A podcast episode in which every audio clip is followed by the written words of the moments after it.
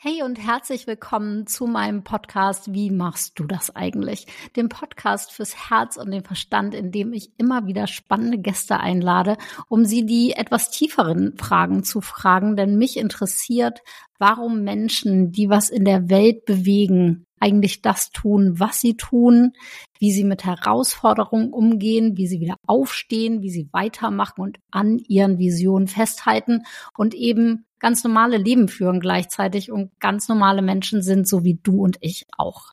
Ich bin Karina Sass, Expertin für Potenzialentfaltung und deine Gastgeberin in unserem Gespräch heute. Ich wünsche dir viel, viel Spaß beim Hören und gute neue Impulse für deine kommende Woche. Und los geht's für heute mit einer neuen Folge. Wie machst du das eigentlich, in der ich Dani Patum, der Geldfrau, auf jeden Fall die Frage stelle, wie machst du das eigentlich mit dem Geld? Wie machst du das mit dem Sparen, mit dem Investieren? Und es ist eine sehr schöne, unterhaltsame auf jeden Fall informative und ich finde sehr lebensnahe Folge geworden, in der ich sie wirklich gefragt habe, wie macht man das denn als Frau? Wie baue ich ein Vermögen auf? Wie geht das mit finanzieller Sicherheit? Wir sprechen darüber, dass es vielen Frauen wirklich so geht, dass es Unsicherheiten gibt, dass sie nicht wissen, wie das geht mit dem eigenen Geld. Und wenn du gerade das hörst und denkst, scheiße, ja, die Sache mit dem Geld, ich weiß auch nicht, wo ich anfangen soll, dann bist du hier goldrichtig. Denn genau darüber sprechen wir. Und ich finde, es war sehr ermunternd mutmachend und ich wünsche dir, dass du nach dieser Folge wirklich deine Sachen in die Hand nimmst und denkst, yes, I can do it und ich fange hier jetzt an. Also viel, viel Freude. Hallo, liebe Dani. Schön, dass du hier bist bei Wie machst du das eigentlich?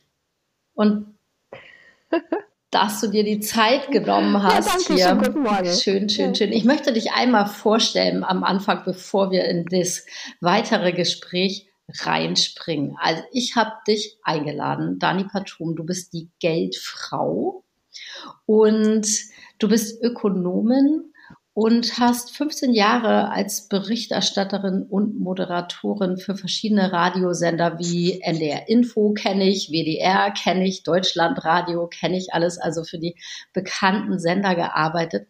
Und du hast einen Wirtschaftsblog geschrieben, die deutschen Bad Banks und das Buch yep. Dr. No und die Unschuldigen zum damaligen Veruntreuungsprozess von der HSH Nordbank. Und ich, ich ja. daran erinnere ich mich und dachte, ah, hier war in Hamburg auf jeden Fall richtig was los damit. Ich habe es nicht verstanden damals, aber ich weiß, dass da was los war. Und 2016 hast du dich umorientiert und bist seitdem nicht mehr als Berichterstatterin oder auch als Berichterstatterin, glaube ich, aber nicht mehr hauptberuflich da unterwegs, sondern hast die Marke die Geldfrau gegründet und gibst dein Wissen als Finanzcoach weiter, vor allen Dingen für Frauen. Ja, ich habe genau. sofort die erste Frage, was macht denn eine Ökonomin eigentlich? Eine Ökonomin, die macht ganz vieles oder kann sehr vieles mhm. machen, zum Beispiel eben über Wirtschaft berichten. Ja. Ähm, wir sind ja studierte Betriebs- und Volkswirte okay. und ähm, wir sind in der Betriebswirtschaft im Grunde darauf, darauf trainiert, dass wir ein Unternehmen führen mhm. können. Ähm, und als Volkswirte haben wir so das große Ganze, die gesamten gesellschaftlich-wirtschaftlichen Zusammenhänge und Verhältnisse im Blick. Und ähm, das Zusammenspiel ist natürlich sehr spannend, denn die Gesamtwirtschaft besteht ja aus den einzelnen Betrieben äh, und Handwerkern mhm. und Freiberuflern und so weiter. Ähm, also haben wir quasi, also habe ich quasi gelernt, im Mikrobereich zu arbeiten und im Makrobereich zu ja, denken. Okay. Und äh, Ökonomen können überall eingesetzt werden. Also in der Wissenschaft, äh, Unternehmen zu führen, äh, in Stiftungen, ähm, in Analyseabteilungen, auch in Banken natürlich und auch in die Anlageberatung natürlich zu gehen. Denn wir haben eben so den großen und den kleinen Blick auf die wirtschaftlichen Zusammenhänge und ganz praktische ja, ähm, und, und ganz, ganz praktische Analyse-Tools auch, wie führe ich ein Unternehmen richtig, dass es eben hoffentlich wächst und gedeiht. Danke sehr. Ich mag dich, ich muss dich hier einmal öffentlich darauf hinweisen, magst du noch mal dein Mikro von deinem schönen Hemdkragen wegnehmen? Sehr schön, danke sehr. Und ich habe mich gefragt, also ich erinnere mich daran, dass ich mitbekommen habe, dass auch ähm, deine Recherchen damals Teil waren von einer, äh, was war denn das, von einer Doku, das, ähm, ja. welche, welche war das? Oder waren das mehrere? Ähm, ja, ich habe einmal äh, ein ZDF, ich habe mehrere ZDF-Recherchen mhm. mitgemacht, ähm, über Bad Banks zum Beispiel und ähm, auch über die, ähm, die ähm, es gab ja mal oder es gibt einen ganz tollen Fernsehfilm Bad Banks, das gibt es zwei mhm. Teile. Ähm, und ähm, da haben wir eine Backup-Dokumentation gemacht. Also da haben wir gefragt, bei der zweiten Staffel ähm, gibt es tatsächlich, da ging es um Fintechs. Gibt es, also wie sind die Fintechs wirklich aufgebaut? Gibt es die Fintechs? Äh, in welcher Form gibt es sie? Wer sind, was sind, welche Fintechs sind jetzt die größten? Wie entwickeln sie sich? Was sind so die Stolpersteine bei den Fintechs? Worauf müssen wir aufpassen? Äh, wie verändern die das Banking? Da habe ich eine ganz spannende Dokumentation mitgemacht und über diese HSH-Geschichte und auch die Räder zum Beispiel habe ich auch im Hintergrund mit recherchiert. Ähm, ja, da habe ich einigen, habe ich einigen Kollegen zugearbeitet, denn ich bin ja nicht vom mhm. Fernsehen. Ich mache ja immer quasi Hörfunk, ich habe immer Hörfunk gemacht und das ist schon was anderes als ähm, eine Fernsehdokumentation zu drehen. Aber ich habe ein unglaublich großes Netzwerk, ich habe sehr viel Fachwissen und dann kann ich natürlich die Kollegen gut im Hintergrund begleiten. War es aufregend für dich? Das war aufregend, das war sehr spannend, ja. Ähm, auch so im Zusammenspiel ähm, mit den männlichen Kollegen, weil ich arbeite ansonsten in einem in umfangreichen Team und äh, das waren tatsächlich überwiegend mhm. nur Männer dieses Mal. Und ähm, ja, das war ganz interessant, weil dann auch so ein paar Eitelkeiten aufeinander prallten ähm, von den Herren. Das, ähm, ja, das äh, muss ich auch erstmal lernen, dass im Fernsehen sehr viel auch noch mit Prestige gearbeitet wird, was uns Hörfunkern tatsächlich ziemlich abgeht. Also äh, wir gehen einfach ins Studio und erzählen eben das, was wir mhm. recherchiert haben und sind eben mit den Inhalten sehr präsent und mit Stimme. Ja. Unser Instrument ist auch die Stimme. Ähm, aber für die Kollegen im Fernsehen ist ganz wichtig, dass der Name im Abspann oder im mhm. Vorspann mhm. sichtbar mhm. steht und als Autor, als Autorin. Und äh, das war mir nie so klar, dass da unglaublich viele Eitelkeiten eine Rolle spielen und dass die Kollegen zum Beispiel nicht wollten, dass ich als Co-Autorin mit dort stehe, weil ich ja hauptsächlich die Recherche gemacht habe und äh, fachlich äh, dabei war. Das war für mich tatsächlich eine neue hm. Erfahrung. Mm. oh, ja. Also das ist, das ist, das ist tatsächlich ein ganz anderer ähm, redaktions- oder journalistischer ja. Betrieb. Ich kann mir vorstellen, dass wenn man so damit beschäftigt ist, zu gucken, äh, na, dass der Titel Bad Banks und äh, Veruntreuungsprozesse und so weiter, dass, dass man da irgendwann drauf kommt, denkt so, oh Mann, die Welt ist irgendwie so schlecht oder sowas. Oder wenn man so viel Bericht erstattet darüber, was halt schief läuft, nimmt einen das irgendwann mit? Ja, natürlich. Also mich hat das tatsächlich sehr mitgenommen äh, ab einem bestimmten Zeitpunkt. Und äh, was mich daran so sehr geärgert hat, ist, dass gerade die Finanzindustrie so ein Selbstbedienungsladen ist. Für die, die sich ein bisschen auskennen und für die, die sich auch sehr viel auskennen und in den Strukturen mhm. sitzen. Ähm, und das hat mich äh, tatsächlich irgendwann nicht mehr losgelassen, als dann ähm, die sechs Männer, also die sechs Vorstände der HSA Nordbank, ähm, die ich ja im Buch den Prozess beschreibe, den Veruntreuungsprozess, ähm, da standen die Zeichen eigentlich alle. Ich war wirklich fast alle Tage im Gerichtssaal in diesem, in diesem einjährigen Prozess. Und ähm, alle Zeichen standen auf Verurteilung. Ich hatte mich auch mit dem einen oder anderen getroffen, mhm. mit den Beteiligten, nicht mit den Anwälten, die haben mich geschnitten, aber mit den anderen Beteiligten äh, im Hintergrund getroffen und die hatten tatsächlich alle erwartet, dass es eine Verurteilung gibt. Und dann wurden die freigesprochen, äh, die sechs Vorstände. Und äh, das war für mich tatsächlich auch so ein Schlag ins Gesicht, wo ich mir dachte, das kann nicht sein. Die haben wirklich Hamburg ähm, massiv unter Druck gesetzt durch hohe Milliarden, hohe 60, 80 Milliarden äh, Schulden. Äh, die hat die Stadt übernommen, hat sie freigekauft, quasi die Banker. Die haben wirklich wahnsinnig viele Fehler gemacht. Sie hatten kein richtiges Risikomanagement. Sie haben viel zu riskant agiert. Im Grunde mit einem, mit einem, ähm, waren mit einem Trabi unterwegs und sind aber rumgefahren wie mit einem mhm. Ferrari so durch die Gegend. Und letzten Endes sind sie nicht verurteilt worden dafür, dass sie wirklich sich falsch verhalten haben, wie sie es hätten auch vom Gesetz her nicht tun dürfen. Und das hat mir, glaube ich, so den Rest gegeben, wo ich gesagt habe, ich will das nicht mehr machen. Ich will auch nicht mehr Bericht erstatten, weil es verändert sich gar nichts. Äh, vielleicht noch Fun Fact, ähm, der oberste, oberste Gerichtshof, über dem, über dem, äh, von dem sie verurteilt wurden, hat das Urteil wieder aufgehoben mit der Begründung eklatante Rechtsfehler.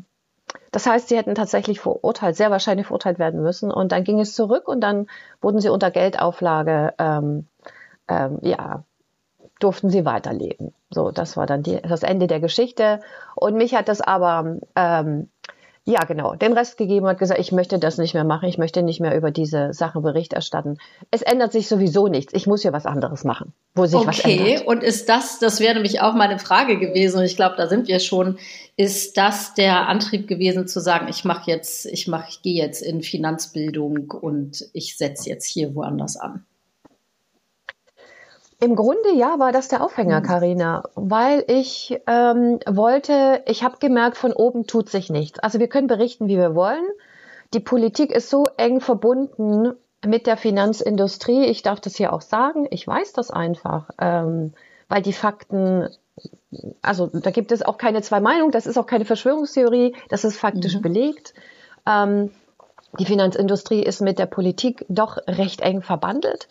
Ähm, und ähm, deswegen wird sich von politischer Seite nicht so viel ändern in der Regulierung. Die Regulierung, die wir nach der Finanzkrise 2008 hatten, äh, war mal sehr gut angedacht, wurde nur im ganz, ganz Kleinen umgesetzt, hat also den Banken nicht wirklich, äh, sie nicht wirklich zu einem Umdenken gebracht.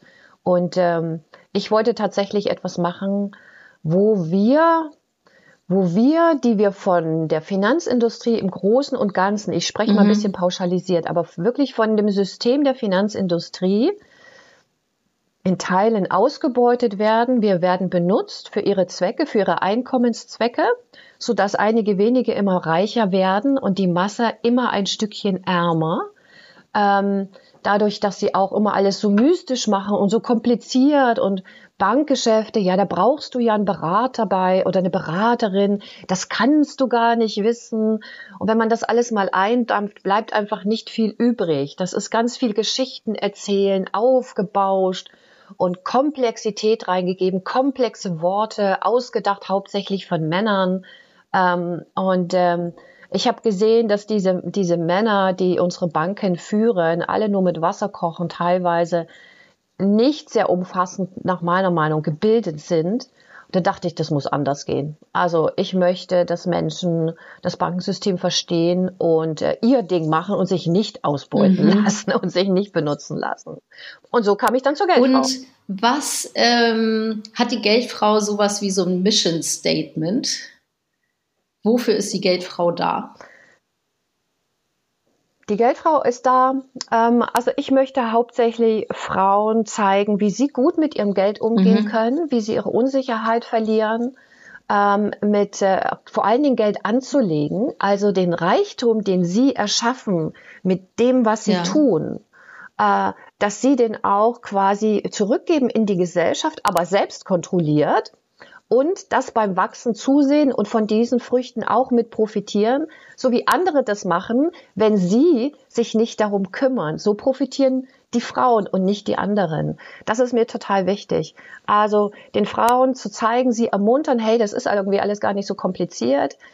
Ich zeige dir die Sprache, ich bringe dir die Sprache bei, das Handwerkszeug und dann kannst du das und dann kannst du für dich selber Geld ins Leben holen und Geld als stützend empfinden und nicht als etwas Anstrengendes, mit Widerständen verbunden ist, wo, wo, wir Angst haben müssen davor. Nee, nee, das können wir sehr gut kontrollieren. Und ähm, mein Mission Statement, ich habe irgendwo eins aufgeschrieben, habe ich aber jetzt nicht Musst greifbar. du auch nicht haben. Aber meine, meine Mission. Ich habe es tatsächlich irgendwo, aber ich habe es jetzt hier nicht äh, vorbereitet und ich habe es auch nicht im Kopf. Aber das ist das, was ich möchte: Frauen zu stärken mit Wissen, mit Übung, mit Hand, mit ich reich ihnen die Hand. Ich biete auch eben Räume. Ich biete den Raum, auch sich auszuprobieren in diesem Finanzthema, wo wir alle und ich sage das ganz bewusst, wo wir alle nicht alles wissen. Ich weiß sehr, sehr viel, aber ich weiß nicht alles weil dieses Thema so differenziert ist, so tiefgehend ist. Aber weißt du, wir brauchen das auch alles gar nicht, um das Positive von Geld für uns im Leben zu haben. Dafür reichen einige wichtige Basics, und das war's dann auch. Wir müssen es aber auch umsetzen und dann mhm. passt das. Was würdest du sagen, gibt es wie so Überbegriffe für die Basics, die man wissen sollte? Also ein Überbegriff ist zum Beispiel ähm, gut mit seinem Geld umzugehen. Das heißt für mich, ähm, dass du dein Geld ausgibst nach deinen Prioritäten. Da müsstest du aber erstmal auch deine Prioritäten kennen. Also was ist dir wichtig mhm. im Leben? Welche Ziele hast mhm. du im Leben? Auch finanzielle Ziele. Wir Frauen dürfen auch finanzielle Ziele haben. Also wir Frauen dürfen sagen, ich will ein Haus haben und zwar ich selber, ich will es selber besitzen. Ich möchte Aktienportfolien haben, was weiß ich, von einer halben Million Euro, weil das ist wichtig für meine Altersvorsorge. Ja. Ich will, ich will viel Geld verdienen. Wir Frauen dürfen uns erlauben, richtig viel Geld zu verdienen und gut damit umzugehen, nach unseren Zielen und Wünschen. Und da ist für mich so eine ganz basic äh, Gleichung im Grunde, dass wir die Einnahmen, unsere Einnahmen verteilen auf Sparen und Investieren und den Rest geben wir nur aus. Mhm. Wir, wir, es ist wichtig, dieses Basic nicht nur zu sagen, meine Einnahmen, dass ich, was ich verdiene, gebe ich aus. Das ist ja so das, was wir normal im Kopf haben. Wenn wir dazu aber vorher das Sparen und Investieren stellen, dann geben wir nur das aus, was davon da ist. Und das Sparen und Investieren, nur so bauen wir Vermögen auf, mhm. nur so mhm. bauen wir Rücklagen auf. Nur so können wir tatsächlich aus unserem Geld quasi ein Wachstumspotenzial schöpfen, denn das Ausgeben ist immer Konsum, was nicht negativ ist, was aber eben dann weg ist. Ja. Äh, und beim Investieren pflanzen wir quasi, sehen wir quasi so kleine Samen in die Erde und die wachsen dann im besten mhm. Fall. Und das ist für mich so ein absolutes Basic, das zu verstehen. Und Du hast gerade eben so eine Summe genannt, wo ich gemerkt habe, da steige ich innerlich gleich aus und denke, das ist ja aber nur für andere Menschen und nicht für mich. Wenn du sagst, ja, ein äh, Aktienportfolio von einer halben Million, dann denke ich, ja, viel Spaß, ich gehe da jetzt woanders hin. Ähm, was ja, genau, genau, Karina. Und darum geht es, darum geht es, dass wir Frauen diese Summen annehmen. Ähm, ich will ja nicht immer die Frauen-Männer-Schiene bedienen, aber es ist tatsächlich so, auch in Studien nachgewiesen, kommt aus der Geschichte, wir Frauen sind ja finanziell über Jahrhunderte mhm. entmündigt worden. Ähm, und daher kommt es auch, dass du so, so ein bisschen, ähm, wie viele andere Frauen und ich im Übrigen auch, ähm, solche, solche, solche Summen im Kopf haben, wo wir sagen, oh nee, das trifft nicht auf mich zu. Weil wir das nie lernen durften, weil wir nie mit unserem Geld umgehen durften, was wir auch äh, durch Erben zum Beispiel bekommen hatten, das wurde in der Ehe äh, an die Männer quasi weitergereicht. Wir durften das gar nicht mehr selber ver verwalten. So waren damals die Gesetze im Übrigen bis in die Bundesrepublik Deutschland in die 1970er mhm. Jahre rein, dass die Frauen wirklich größtenteils finanziell entwündigt waren. Und deswegen fallen uns diese Zahlen auch teilweise so schwer. Deswegen sind wir eher so auf den Konsum, nicht, also auf das Ausgeben des Geldes ähm, nicht programmiert, aber das ist so das, womit wir immer umgegangen sind, weil wir den Haushalt ja. geführt haben, die Familie gemanagt haben. Das ist unser Bereich. Wir können super gut mit Geld umgehen. Aber diese Investmentkomponente, die mussten wir immer abgeben, weil wir die nicht macht, haben, durften, aus gesetzlichen Gründen her. So waren die Gesetze. Und deswegen stolpern wir auch. Und auch du, Karina unter anderem. Ja. Ne? Und das kann man aber alles verschieben. Das kann man alles verschieben, das kann man alles verändern. Und äh, das, sind, das sind auch solche ähnlichen Größenordnungen, die wir brauchen tatsächlich, um entspannt durch die Rentenzeit zu kommen. Da reden wir über solche Größenordnungen. Ich weiß noch, als mir das klar geworden ist, dass das solche Größenordnungen sein müssten und ich dann dachte, okay, dann werfe ich hier sofort das Handtuch und ich möchte einmal darauf eingehen, wie wir beide uns eigentlich, äh, wir kennen uns schon eine Weile und wie wir uns getroffen haben. Ich mhm. habe dich nämlich gefunden. Ich habe ähm, im Vorfeld von dem Podcast nochmal nachgedacht, dachte, wie war denn da die Reihenfolge eigentlich? Und ich habe so vor ungefähr zehn Jahren bin ich angefangen, da bin ich irgendwie, genau, ach, Trennung aus der Beziehung raus. Und dann dachte ich, oh, jetzt ist mein einziges Problem eigentlich nur noch, dass ich nicht genug Geld habe. Das ist ja viel leichter als massive Beziehungsprobleme zu lösen. Das muss ich doch irgendwie hinkriegen können. Und das, das fühlte sich einfach so machbarer an, sage ich mal. Und ich habe irgendwelche Bücher gelesen. Ich lese, äh, meine Literatur ist meistens Englisch.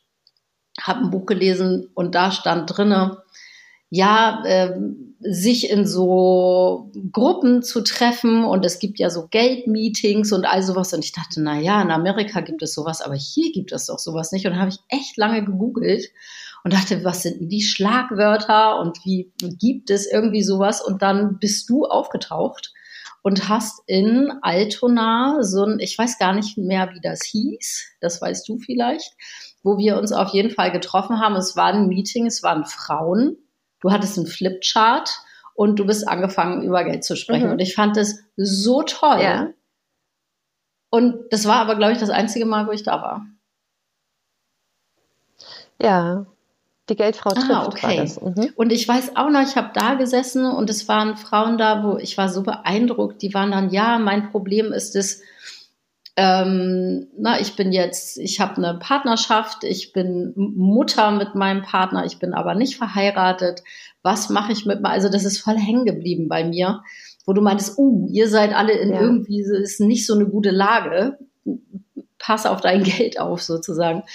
Und damals war, glaube ich, auch gerade dieses beschlossen worden, dass unser Geld in den Banken irgendwie nur noch bis 100.000 Euro sicher ist.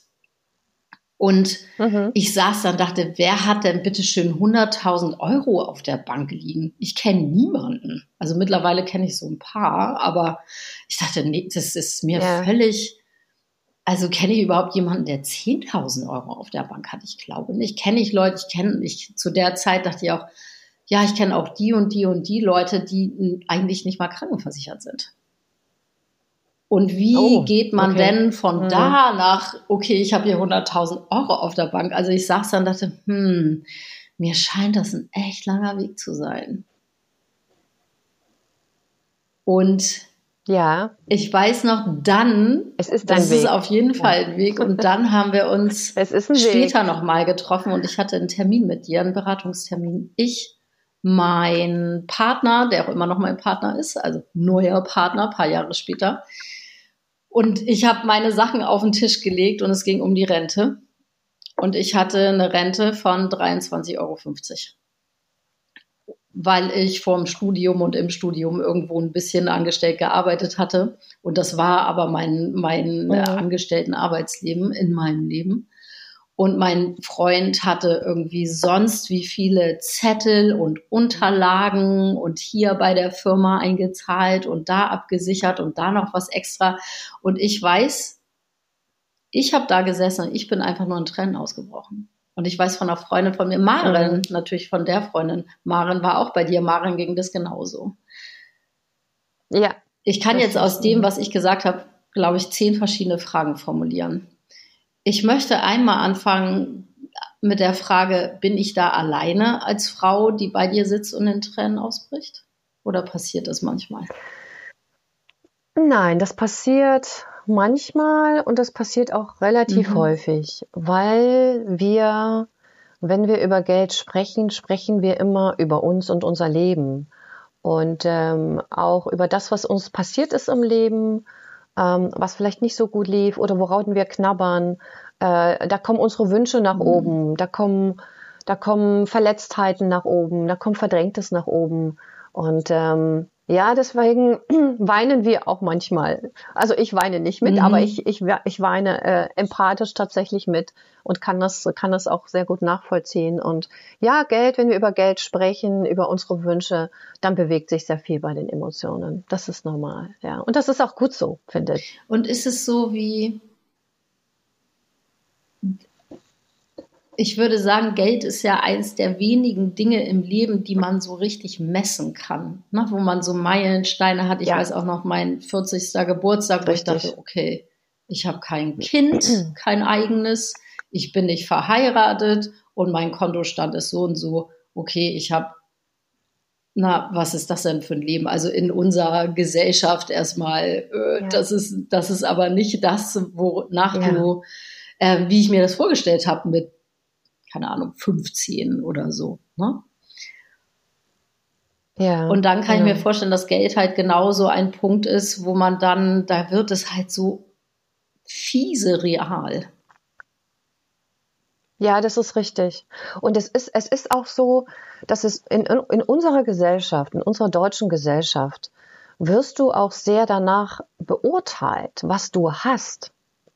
Also dieses, ne, dieses, was wir mal in diesem, diesem wunderbaren, äh, also so gesellschaftlich total relevanten. Ja, ich habe den auch sofort von der Sparkasse. Ne? Ja. Mein Out, mein, ne, wir haben den alle im Kopf. Dieses mein Haus, mein Auto, meine Frau, meine Kinder mhm. oder so.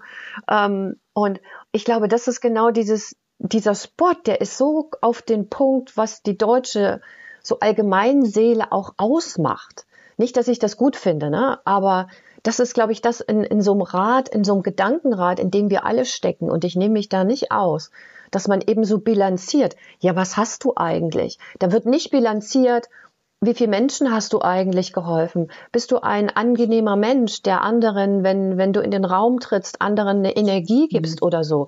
Sowas wird da nicht gemessen. Wie, wie, wie, wie viel Freundlichkeit oder Menschlichkeit bringst du in die Welt?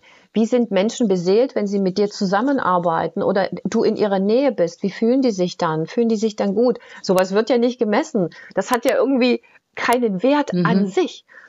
Ähm, und, und deswegen äh, geraten wir dann auch in solche, solche Schwierigkeiten rein, ähm, dass wir das bemessen wollen. Und Geld ist natürlich ein wunderbarer Gradmesser. Wenn du viel auf dem Konto hast, das ist natürlich, da bist du erfolgreich. Ja, das, das ist doch so diese, diese, diese, diese Verbindung. Wenn du kein Geld hast, bist du nicht erfolgreich. Ja, definiere Erfolg. Mhm. Ja, Erfolg ist das, was du definiert, definierst als Erfolg für dich äh, und nicht, was die Außenwelt äh, definiert. Und doch stecken wir leider in diesem gesellschaftlichen Korsett drin, was gerne alles bewertet, quantifiziert ähm, und dann die Bewertung trifft, aha, das ist ein wertvolles Mitglied unserer Gesellschaft. Mhm, ja, mhm, so. Mhm. Also du merkst, ich bin da auch nicht ganz so happy damit und ähm, ähm, beim Geld ist es aber tatsächlich so, für mich ist Geld also viele benutzen es tatsächlich als Erfolgsmesser. Ähm, für mich ist es tatsächlich auch gerade durch die Geschichte, meine ganze Geschichte, ich komme ja aus der DDR, ich komme ah, also ganz okay, aus einem anderen Wirtschafts- und Gedankensystem. Für mich ist Geld tatsächlich eine Stütze im Leben. Eine ganz große Stütze im Leben.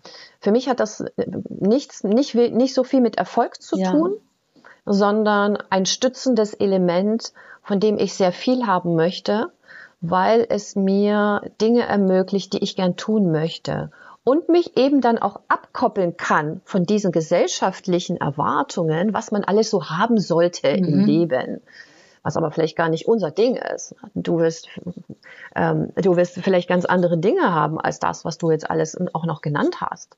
Ähm, und ähm, das ist dir alles nicht wichtig, aber dieses Geld, das stützt dich in dem Falle, dass du eben machen kannst dann, was du willst. Du kannst dich so ein bisschen abkoppeln von allem. Und das finde ich unglaublich spannend an Geld. Hm. Also das heißt, also ich habe auch immer wieder, wenn, wenn es darum geht, wofür möchte ich Geld verdienen und ich bin ja ne, selbstständig und habe ja auch mein kleines Business, was ja. äh, stetig vor sich hin wächst, weil ich Ziele setze und ich sage, das ist das, was ich damit erreichen möchte, das ist, was ich für mein Leben erreichen möchte. Genau. Und wie ist denn das? Also ich habe diese eine Sitzung von uns beiden oder von uns dreien im Hinterkopf, wo das für mich damals äh, das Resultat davon war, erstmal, du musst mehr Geld verdienen. So. Mehr Geld ja, bringt genau. überhaupt die Möglichkeit, Geld zu sparen, Geld zu investieren, Geld anzulegen. Und ich muss sagen, ich bin in meinen Zwanzigern und durch meine Prägung, die ich hatte in meiner Familie oder na, ich sag mal die Gefühle, die ich da so aufgenommen habe, Komma, meine Brüder haben offenbar andere Gefühle aufgenommen. Die haben ein anderes Thema mit Geld als ich. Das ist sehr spannend, obwohl mhm. wir aus der gleichen Familie kommen. Mhm. Ähm, war das für mich so eine Entscheidung sehr früh. Geld ist auf jeden Fall böse. Geld bringt total viel Stress ins Leben. Geld ist der Grund, warum ich irgendwie in der Schule gehänselt werde und nicht die richtigen Klamotten anhabe. Und Geld ist wie so ein, so ein, so ein, ähm, so ein Träger von Schmerz vor allen Dingen. Da ist keine Freude mit oh. vereinbart oder ja. und von Schmerz, von Scham, von Schuld, von unangenehmen Situationen und so weiter. Und dann habe ich damals beschlossen, ich lebe dann mal außerhalb von der Gesellschaft. Ich äh, bin durch verschiedene Sachen dazu gekommen, so richtig außerhalb zu leben, in einem Bauwagen zu leben und zu beschließen, ich brauche jetzt einfach gar kein Geld mehr und dann bin ich raus aus dem Spiel. Und zehn Jahre später dachte mhm. ich, hm, das war nicht so eine gute Idee eigentlich, weil das hat sich ja gar nicht geändert. Ne? Das ändert nur, weil man sagt, ich brauche jetzt gar kein Geld, hat man ja nicht auf einmal Geld, sondern man hat einfach nur viel weniger Geld. Und Richtig, was ja. würdest du denn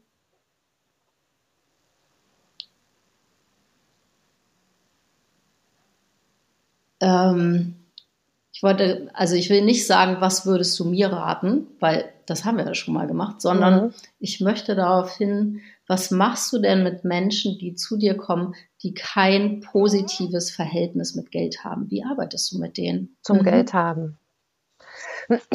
Ja, also ähm, wir gucken in die Vergangenheit, denn also so wie du groß geworden bist, wir schauen uns an, wie Geld in der, von welchen Geld, äh, welchen Stellenwert Geld in der Familie mhm. hatte. Denn wir werden ja nicht geboren mit dem Wissen, aha, Geld ist irgendwie schlecht oder alles, was du gerade genannt hast. So bist du nicht geboren worden, Karina. Du bist als quasi weißes Blatt mhm. geboren mit allen wunderschönen Dingen dieser Welt. Ähm, und durch die Sozialisierung, durch dein Umfeld bist du nach und nach unterbewusst geprägt worden. Ähm, und deswegen gucken wir uns die Vergangenheit an. Also wie sind die Eltern mit Geld umgegangen? Wie wurde über Geld in der mhm. Familie gesprochen? Wurde Geld als Druckmittel eingesetzt zur Belohnung äh, oder zum Bestrafen? Ähm, herrschte einfach immer Geldmangel und wurde auch ständig so kommuniziert? Ähm, wurden keine was weiß ich, Alternativen aufgezeigt. Also wenn in der Familie wenig Geld ist, dann kann man ja sagen, okay, also wir haben zwar wenig Geld, aber weißt du was, ähm, wenn du, wenn du arbeiten gehst, dann kannst du dir auch bestimmte Dinge mhm, dann mhm. kaufen. Ähm, Geld erzielt man unter anderem durch Arbeit. Dadurch, dass man etwas in die Gesellschaft gibt, kommt auch etwas zurück und das ist unter anderem Geld.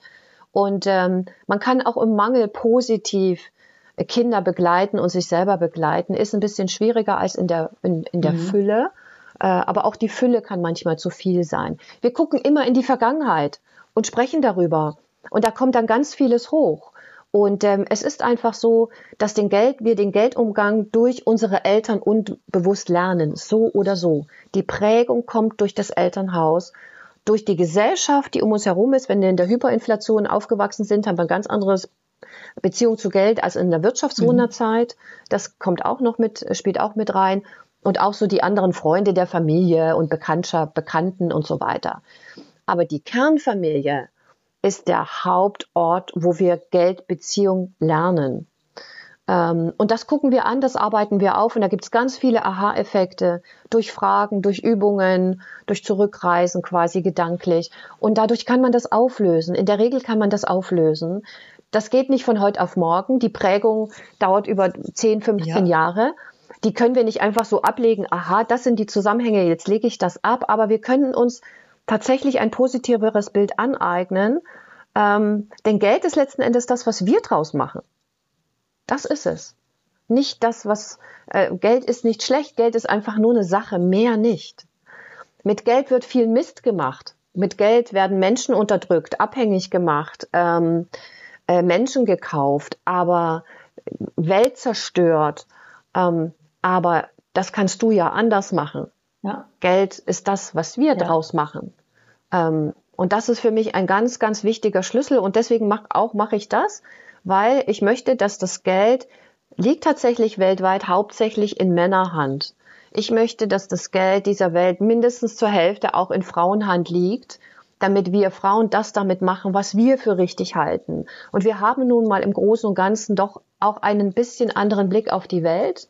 Ähm, und ich möchte, wir Frauen sind nicht besser als Männer oder auch nicht schlechter. Wir sind, wir sind im gewissen Sinne anders. Ähm, und äh, ich möchte, dass Frauen Geld in die Hand bekommen, damit sie das machen, was sie für richtig halten. Das ist mir wichtig. Und äh, hoffentlich es positiv gestalterisch einsetzen. Denn mit Geld können wir ganz viel gestalten. Was sind, Dankeschön dafür einmal.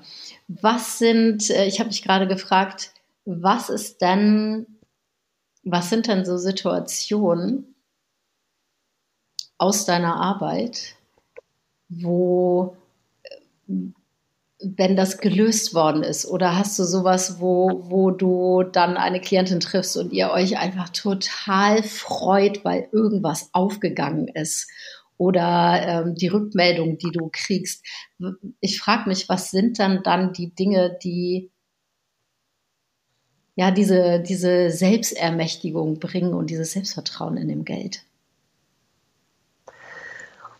Ich glaube, zuerst mal ist es, dass wir, dass wir drüber, drüber nachdenken und uns darüber unterhalten. Es liegt ganz viel Kraft und ganz viel Loslassen und Entspannen, wenn wir das mal ansprechen mhm. dürfen. Wenn du das aussprechen darfst äh, und jemand dir zuhört und den Raum eröffnet und sagt ja und das nicht so abtut, äh, sondern wirklich sich auseinandersetzt mit dir. Darin liegt eine ganz große Kraft äh, und so, eine, so, ein, so ein Durchatmen können, mhm. weißt du? So ein, so ein Loslassen können. Wenn du drüber gesprochen hast, dann kannst du es auch mal loslassen. Und wenn dann auf der anderen Seite jemand sitzt, so wie ich, ähm, die auch nicht im Geld groß geworden ist. Also ich, ja, meine Eltern hatten auch nicht viel Geld. Wir haben gutes Geld gehabt, aber es war es war immer genug da, aber es war nie, nie irgendwie wahnsinnig viel da. Also ich kenne diese Größenordnungen auch nicht. Aber wenn dann eben jemand gegenüber sitzt und dir einen ganz anderen Blick auf Geld gibt, von dem du das noch gar nicht so gesehen hast, also so ein Perspektivwechsel dir zeigt, und du merkst, das fühlt sich gut an und das fühlt sich auch richtig an, weil das andere fühlt sich nicht richtig an. Das ist das gehört nicht wirklich zu uns. Äh, dann eröffnet das einen Raum, dass du dir selber deine Gefühle aufbauen kannst. Und ähm, ich überlege gerade von Klientinnen, ähm, also es gibt so viele kleine Sachen. Ähm, ich hatte mal, ich hatte mal eine Klientin, das, äh, die hatte, also die hatte so einen Drang, sich ständig Strumpfhosen kaufen zu müssen. Das klingt vielleicht auf den ersten Blick ganz, also auf das erste ganz komisch, aber die hat da wirklich ziemlich viel Geld versenkt. Also wenn sie Geld übrig hatte, hat sie das immer konsumiert. Ja. Ähm, und ähm, das war, also diese Strumpfhose, das war irgendwie so ein Sinnbild von, ähm, dass sie in ihrer Kindheit, die Familie hatte nicht viel Geld, die Eltern hatten Schulden, sie konnte sich nie irgendwas selber kaufen. Also sie, sie, ihre Wünsche wurden auch nicht, nicht erfüllt, weil es einfach kein Geld da war. Und sie wurde teilweise auch quasi bestraft mit dem Geld, dass es eben, dass eben kein Geld da war. Und das hat sich bei ihr so festgesetzt, dass sie sich das gönnen wollte. Mhm. Sie hatte einen sehr guten Job, hat aber kaum was gespart, weil sie immer, wenn sie Geld hatte, hat sie dieses Kind, was nichts bekommen hat, wo, also was keine Wünsche erfüllt bekommen hat, keine materiellen, hat sie sich einfach das gekauft und hat die Kohle rausgehauen, weil sie sich was gegönnt hat, ne? weil sie ihr Kind befriedigt hat, ich kann mir das ja. jetzt kaufen und ich ja. kaufe mir das jetzt. Und mit den Strumpfhosen, da hatte sie irgendwie so ein Ding, weil sie die eben vielleicht als, als junges Mädchen immer klasse fand. Und das haben wir aufgearbeitet, woher das kam. Und dann, dann konnte sie tatsächlich über die Zeit davon Abstand nehmen und hat sich nur ab und zu noch eine Strumpfhose gekauft. Wir haben so ein paar kleine Regeln aufgestellt und ähm, sie konnte tatsächlich anfangen ähm, zu sparen und zu investieren mit ihrem sehr guten Gehalt weil sie gemerkt hat, ach ja, sie kann sich das kaufen und aber eigentlich braucht sie das gar nicht. Sie hat ihr inneres Kind ja schon mhm. quasi mhm. befriedigt, äh, allein dadurch, dass es sich alles kaufen kann. Aber sie, sie, sie versteht die Zusammenhänge und hat verstanden, dass sie es gar nicht mehr braucht, weil sie hat ja schon im Grunde alles erreicht, weil sie ein sehr gutes Einkommen hat und sich selber potent gemacht hat, um investieren und sparen zu können. So, und das ist, das ist wunderbar, wenn die Klientinnen dann mal so Monate später kommen und jetzt haben sie plötzlich Rücklagen. Jetzt interessieren sie sich für Geldanlage. Das ist, das ist richtig toll. Oder eine andere Klientin ganz neu, ähm, hatte nie viel Geld, hatte immer nur kleine Jobs, ähm, und war in, na, war in ein bisschen unglücklichen Beziehung. Die war bei mir im Kurs, hat den Kurs gemacht und ähm, hat sich kurze Zeit später getrennt, hat einen besseren Job angenommen, hat angefangen, sich Rücklagen aufzubauen, zu sparen, investiert in Aktien-ETFs, jetzt schon seit einigen Jahren. Und alles, was sie quasi übrig hat, tatsächlich noch neben dem ganz normalen Investieren, packt sie in ihre ETFs und sieht, wie das Ganze wächst, vor sich hin mhm. wächst. Und sie hat nämlich auch wenig Altersvorsorge und hat einfach angefangen und merkt so nach und nach, wie gut ihr das tut. Sie ist viel gesättelter geworden. Sie hat jetzt eine Leitungsposition, na, wo natürlich auch mehr Geld reinkommt. Von diesen kleinen, immer unstetigen Jobs hat sie jetzt eine Leitungsposition, ähm, verdient gutes Geld und baut sich ihre Rücklagen, ihre Investmentpolster, ihre Altersvorsorge auf zieht das durch und sowas freut mich natürlich ungemein. Mhm. Und ähm, das sind, das sind aber genau, was du vorhin gesagt hast, das ist ein Weg und das ist ein Weg. Und da am Anfang dieses Weges steht es, ich will was ändern. Ich will mir, ich will mir Sicherheit, finanzielle Sicherheit ins Leben holen und ich steigere meine Einnahmen. Ja, zum mhm. Beispiel. Oh, ich finde es, ich könnte mir ehrlich gesagt stundenlang solche Geschichten anhören, weil das so, ermutigend ist, finde ich, und so inspirierend ist. Mhm. Und dann folgende Frage. Wie ist, wir haben im Vorfeld, wir haben ja ein Vorgespräch gehabt, wo ich dir erzählt habe, oh, manchmal hatte ich so das Gefühl, ich schmeiße es alles hin und ich gebe einfach auf und dieses blöde Geld und ich check's nicht und na, alles, was ich einnehme, gebe ich wieder aus. Und es ist so fast, also ich hatte viele Jahre, wo das so war, wenn Geld auf meinem Konto war, dass ich das fast nicht, also dass ich das gar nicht aushalten konnte. Dass es war wie, nee, das muss hier weg, mhm. weil sonst ist das zu ungewohnt, zu komisch, zu irgendwas. Und dann war natürlich deine Antwort, nee, aufgeben ist natürlich keine Option. Und ähm, ich möchte dich mal fragen, wenn du Frauen hast, guck mal, ich bin jetzt 44, wenn man so zwischen 35 und 50 oder so ist, was, und man hat noch, also vielleicht hat man noch so ein blödes Sparbuch oder irgendwie sowas, wo 1000 Euro drauf sind, kann mhm. aber was zurücklegen, ein bisschen was, oder sagt sich, naja, aber ich kann halt 50 Euro im Monat zurücklegen oder 100 Euro, da werde ich ja nie irgendwo ankommen. Wenn ich 10 bin und damit anfange, dann komme ich natürlich irgendwo an. Aber wenn ich 40 bin, ja. was, genau, was wäre deine, dein Rat mit dem nicht aufzugeben und gibt es sowas wie, naja, jetzt ist es, ist es irgendwann zu spät, damit anzufangen, ist, glaube ich, meine Frage. Es ist tatsächlich nie mhm. zu spät, damit anzufangen. Ähm, aber ich äh, fokussiere mich jetzt mal auf die 30- bis 50-Jährigen. Ja, ich äh, erinnere mich noch dran, dass ich was zu den älteren Semestern noch sage. Also bei den 30-, 50-Jährigen, ähm, für mich ist es tatsächlich so, jeder investierte Euro ist gut investiertes Geld, auch wenn es erstmal nur 50 sind. 100 Euro ist ja schon mhm. mal ordentlich, ähm, weil das sind vielleicht, das ist vielleicht gerade das Geld, das wir später brauchen, um mal mit den Mädels einen Kaffee trinken zu gehen. Also das, was die, was die Lebensqualität äh, ein Stück steigert. Ja. Deswegen, damit erreichen wir keine, das ist klar, rein rechnerisch erreichen wir damit keine Hunderttausende. Mhm. Aber wir erreichen zumindest ein Polster, was vielleicht bestimmte schöne Momente uns dann später äh, mhm. beschert. Und ähm, deswegen würde ich immer sagen, auch mit kleinem Geld unbedingt anfangen zu investieren. Aktien sind die beste Anlageklasse, aber nicht in Einzelaktien, ähm, weil die sind einfach zu schwankungsintensiv. Wir brauchen da einen großen Pool. Das ist wie mit so Streichhölzern, sage ich immer. Ein einzelnes Streichholz kannst du ganz einfach brechen. Und das sind Unternehmen auch. Unternehmen ähm, können äh, im Code, die Kurse können massiv verlieren Bayer hat gerade einen Aktienkurseinbruch von 20 Prozent wow. ähm, gestern gehabt, weil eben Gerichtsentscheid gekommen ist, was negativ war für Bayer. Ähm, etc. pp. Dieses Unternehmen steht gerade massiv unter Druck und deswegen sinkt massiv der Aktienkurs. Wenn du aber zum Beispiel einen DAX hättest, einen ETF, Aktien-ETF auf den DAX mit 40 Unternehmen der DAX hat mit Sicherheit gestern einen kleinen Dip gemacht. Ich habe es mir nicht angeschaut. Aber wenn du ein weltweites Portfolio hast von was weiß ich, 1600, 2900 Unternehmen, was du in einem großen Aktienwelt-ETF haben kannst, dann, dann ist das nicht so schlimm, wenn mal ein Unternehmen strauchelt oder zwei Unternehmen straucheln. Deshalb immer einen großen Pot quasi mhm. an Aktien kaufen. Und das können wir sehr gut über Aktien-ETFs auf die ganz großen Weltindizes.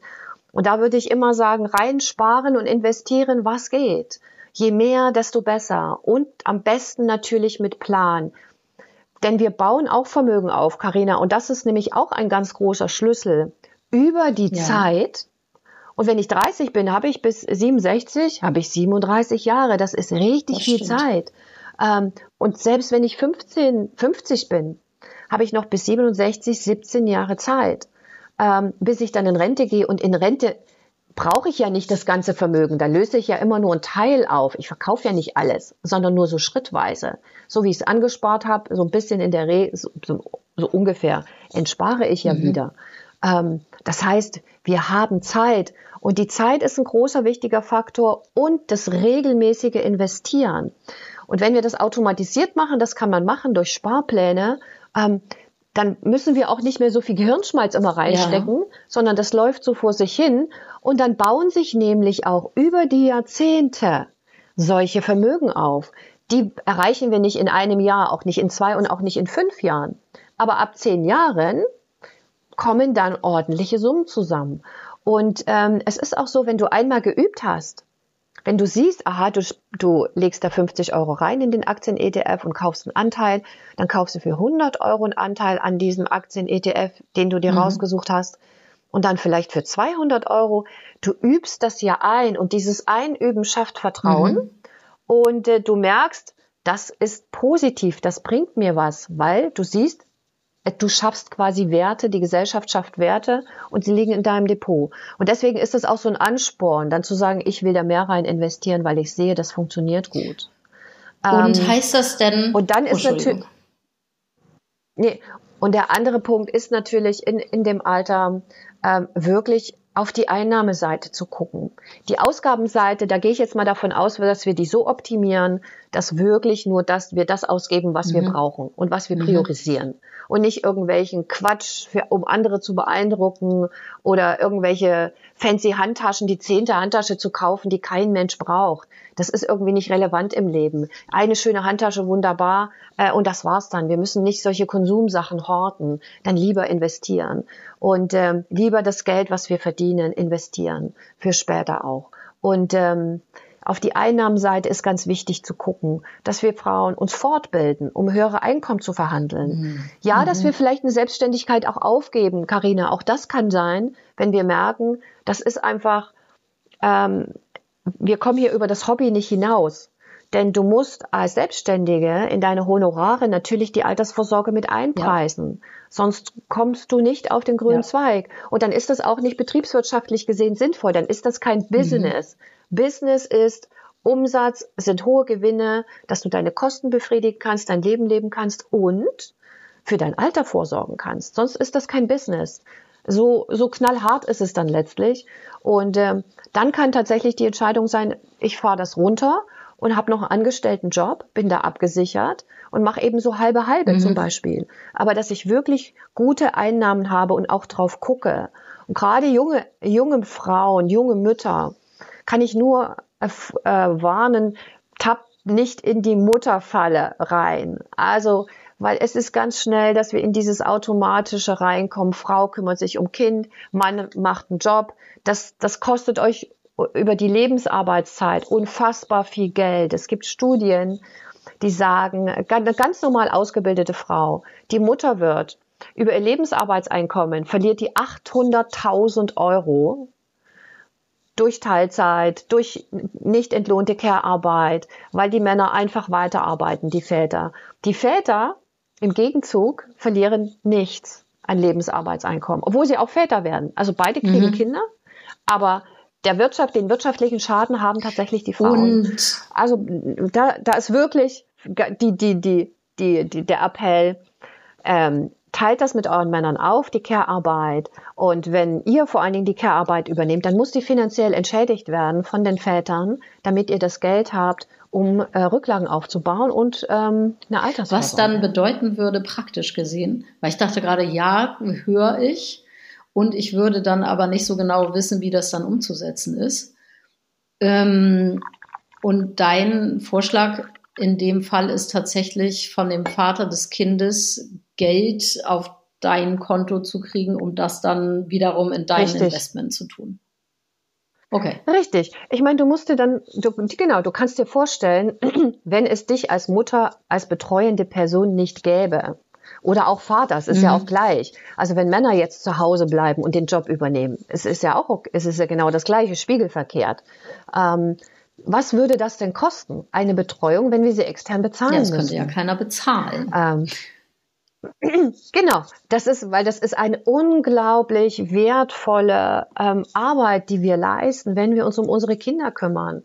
Und deswegen ähm, ist das Einkommen, was der eine verdient und äh, die Arbeit, die Care-Arbeit, die der andere Partner übernimmt, dass die sind gleichwertig, aber der eine kriegt Geld und der andere kriegt eben kein Geld. Und das muss tatsächlich ausgeglichen werden. Und das ist eine Verhandlungssache, wie man das macht. Am schönsten ist natürlich, wenn man sein Geld zusammenschmeißt als Paar im Grunde ähm, die Ausgaben der Familie ähm, davon mhm. bezahlt, für beide eine eigenständige Altersvorsorge in einer gleichen Höhe aufbaut mhm. ne? ähm, und der Rest quasi für beide den gleichen Betrag auf ein eigenes Konto bekommt. Ähm, das finde ich so ähm, eigentlich mit das Ideal, dass die Altersvorsorge Investitionen für beide vom Gemeinschaftskonto auch abgehen damit ist der, der zu Hause bleibt und sich vor allen Dingen um die Kinder kümmert, unbezahlt, mit abgesichert, weil wir halten ja dem anderen Elternteil ja. den Rücken frei. So oder so. Sonst wäre ja gar kein Einkommen möglich oder man müsste es teuer bezahlen durch eine Nanny oder durch einen betreuenden anderen. Es gibt durch einen männlichen oder weiblichen Nanny. ja. So. Ja. Weißt du? Und das bitte unbedingt denken, unbedingt denken, weil ähm, das sonst altersarm macht, vor allen Dingen, wenn ihr nicht verheiratet seid, aber auch wenn ihr verheiratet seid, ähm, unbedingt auf solche Ausgleiche achten. Ganz wichtig. Hm. Dankeschön dafür. Ich habe noch zwei Fragen. Und eine ist, ich weiß, was es ist, aber für diejenigen, die nicht wissen, was es ist, die zuhören, kannst du einmal unkompliziert erklären, was ein ETF ist?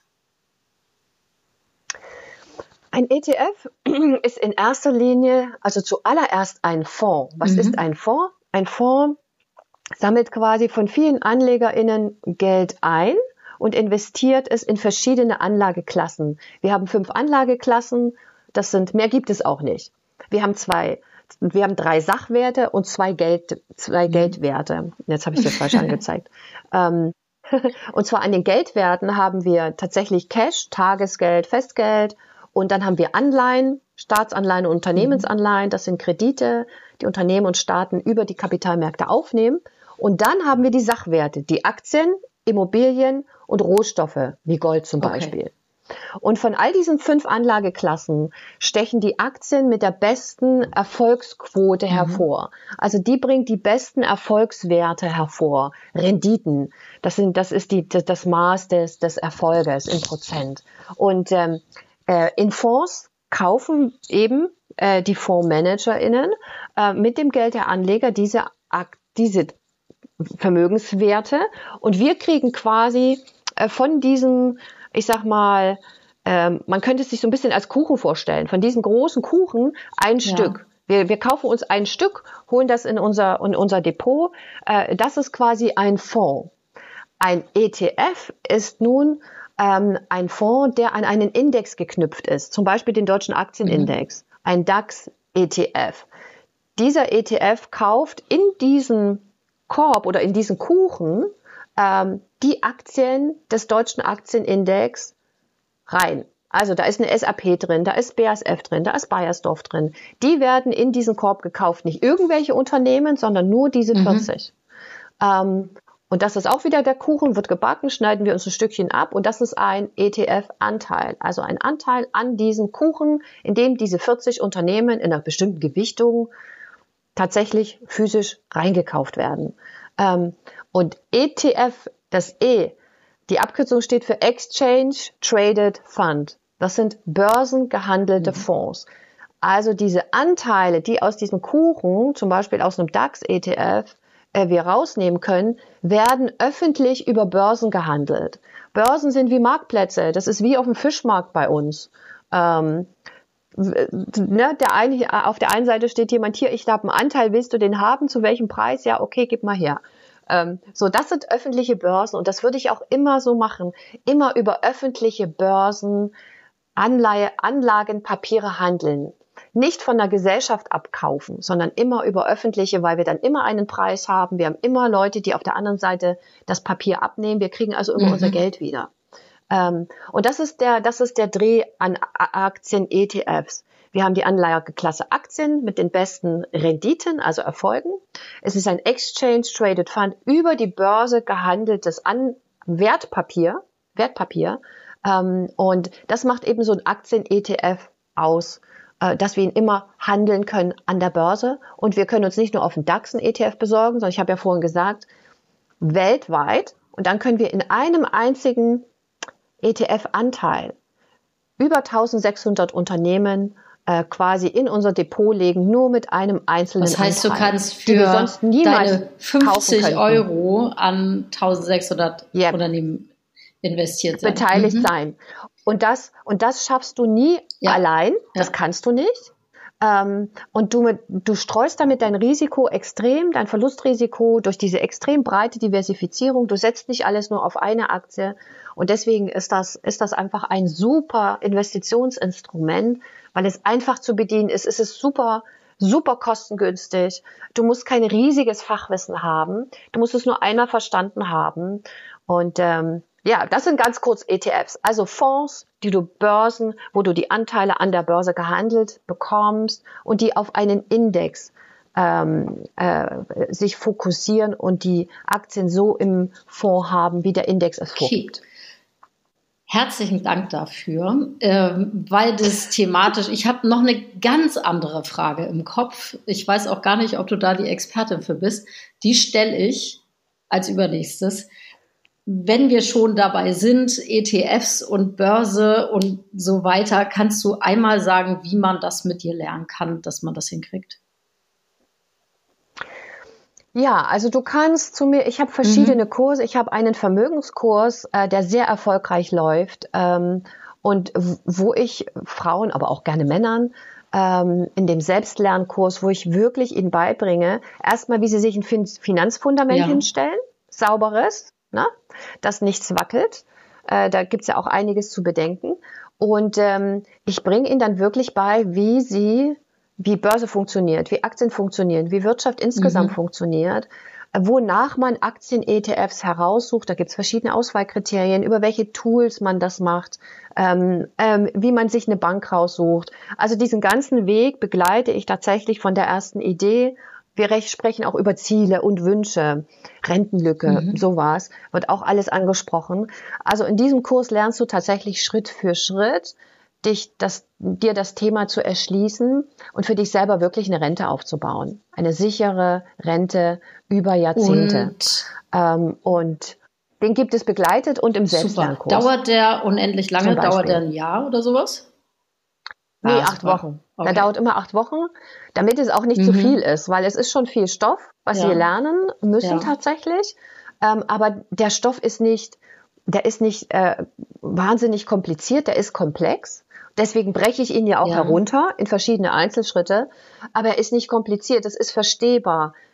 Was das Ding ist, äh, wenn wir noch nicht so viel mit Wirtschaft zu tun haben, erstmal reinkommen in das Denken. Das braucht eine Zeit und deswegen auch die mhm. acht Wochen, damit der der Kopf lernen kann, so zu denken. Das ist echt was Neues. Es ist wie so eine neue Sprache lernen. Und das dauert ja auch so ja. seine Zeit. Und die, in diesen acht Wochen lernt man wahnsinnig viel und dann fängst du an zu üben und dann dann verinnerlichst du dieses Wissen immer mehr und äh, dann kannst du quasi wie so ein wie so ein Kind, was so anfängt laufen zu lernen, irgendwann kannst du sausen. Hat so sein sein ETF äh, dann gemacht.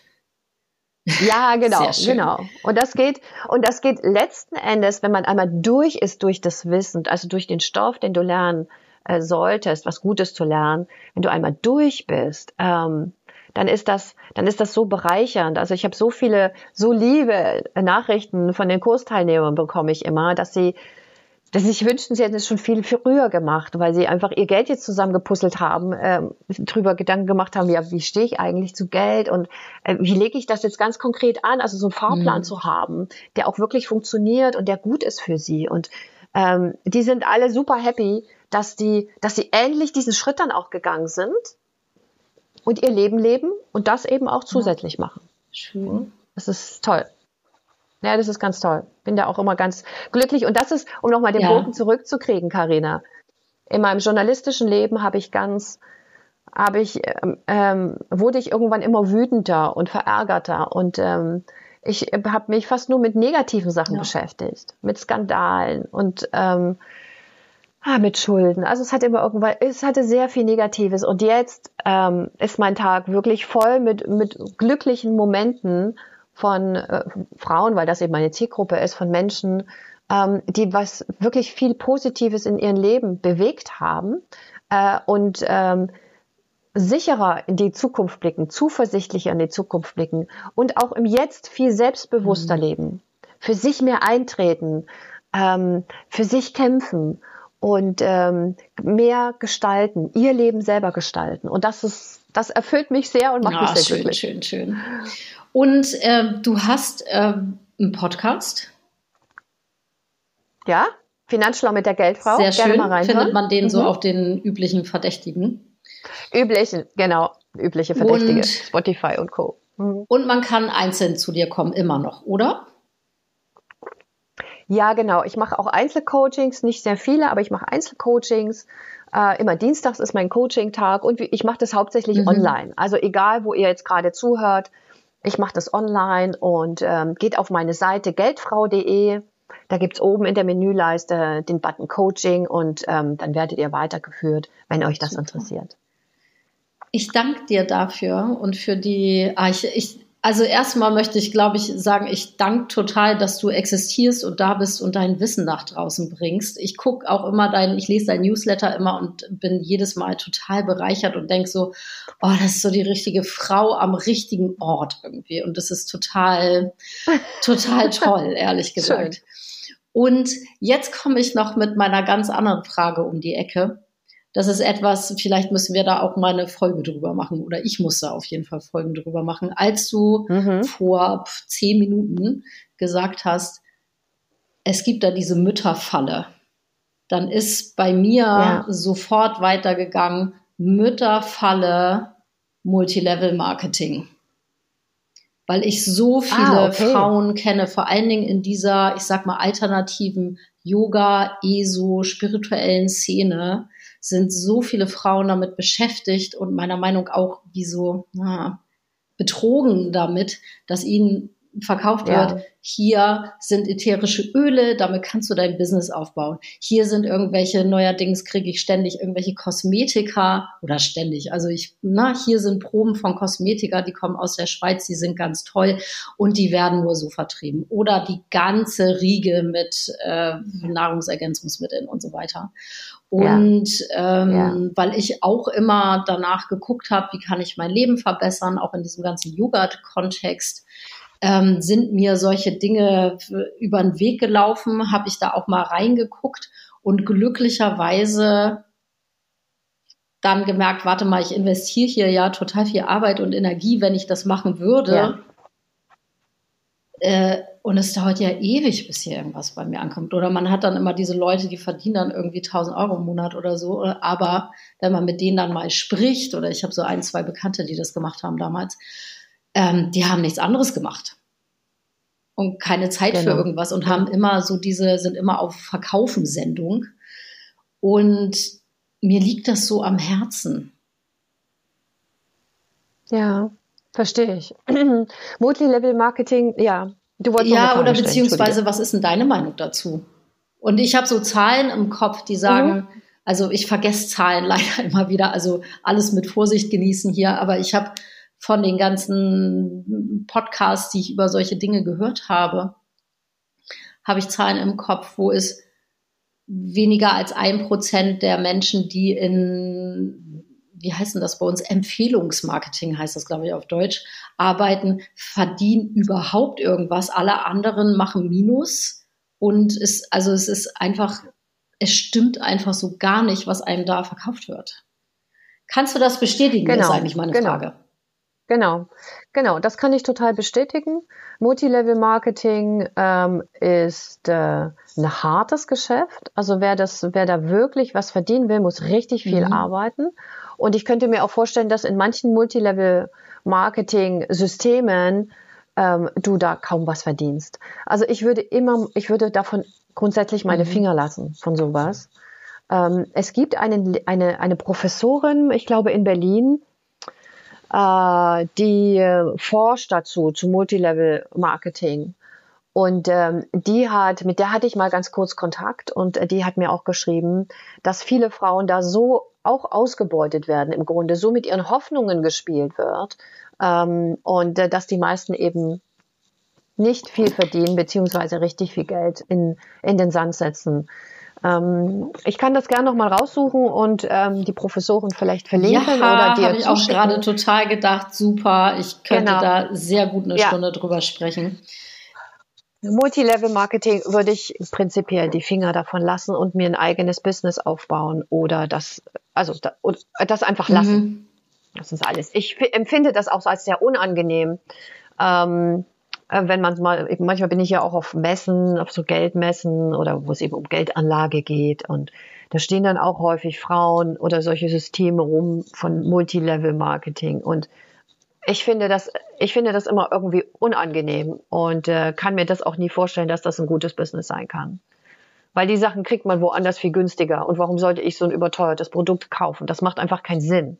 Ja, da gäbe es dann, glaube ich, ganz viele Argumentationen dagegen von der Seite sozusagen. Aber ähm, ja, ich freue mich ja, ja. da na, auf jeden Fall. Es, es wird auf jeden Fall mal eine Multilevel-Marketing-Folge hier geben.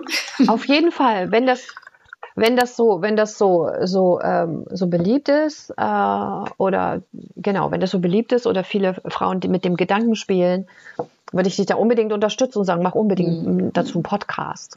Ganz wichtig. Sehr schön. Dankeschön. Das war so meine nochmal persönliche sehr, das muss sich nochmal geklärt haben hier am Ende, wo wir gerade bei Geld sind und seine Arbeitskraft halt klug zu investieren und damit sein Geld klug ja, zu investieren. Ja. ja. Ich danke ja. dir von Herzen für dieses, äh, finde ich, sehr informative Gespräch mit dir und ah, ich hoffe, du eroberst die Frauenfinanzwelt mit und trägst ein Stück dazu bei, dass wir unser Geld in unseren Händen haben und damit die Sachen ja. machen können, die wir genau. machen wollen. Ja, mhm. genau. So. So soll mhm. es sein. So soll Schön. es sein. Dann sage ich einfach mal hamburgisch Tschüss zu dir. Genau. Und tschüss. einfach mal bis zum nächsten Mal. Danke, danke, danke, dass du da ja, warst und dir Zeit genau. genommen hast. Bitte, bitte. Ja, bitte. Schön, dass alle zugehört haben. Tschüss. Ah, das war schön. Wenn du mehr über Dani Patum, die Geldfrau, wissen willst, dann geh jetzt auf ihre Homepage www.diegeldfrau.de. Dort kannst du dich über ihre aktuellen Kurse informieren. Und Dani hat übrigens auch einen Podcast, der heißt Finanzschlau mit Geldfrau. Sehr empfehlenswert. Alles findest du natürlich nochmal in den Show Notes unten. Die Infos zu dem, was du gerade mit mir machen kannst, stehen ebenfalls in den Shownotes. Und heute möchte ich dir vor allen Dingen nach diesem Thema die Meditation ans Herz legen für den sicheren Ort. Das ist eine Visualisierung für mehr gefühlte Sicherheit und Geborgenheit in dir selbst. Und Ich weiß, bei solchen Themen wie Geld geht bei manchen Leuten ganz schön der Puls nach oben. Und das ist auf jeden Fall was richtig Schönes, was du tun kannst, um deinen Puls wieder runterzuholen und auch dir zu überlegen, was du als nächstes tun möchtest. Das findest du natürlich auch in den Shownotes. Und wenn du diesen Podcast unterstützen möchtest und helfen willst, dass mehr und mehr Frauen diese Themen bekommen und auch finden, dann gib gerne eine 5-Sterne-Bewertung bei Spotify oder Apple oder wo auch immer du uns hörst ab. Ich danke dir sehr und bis zum nächsten Mal.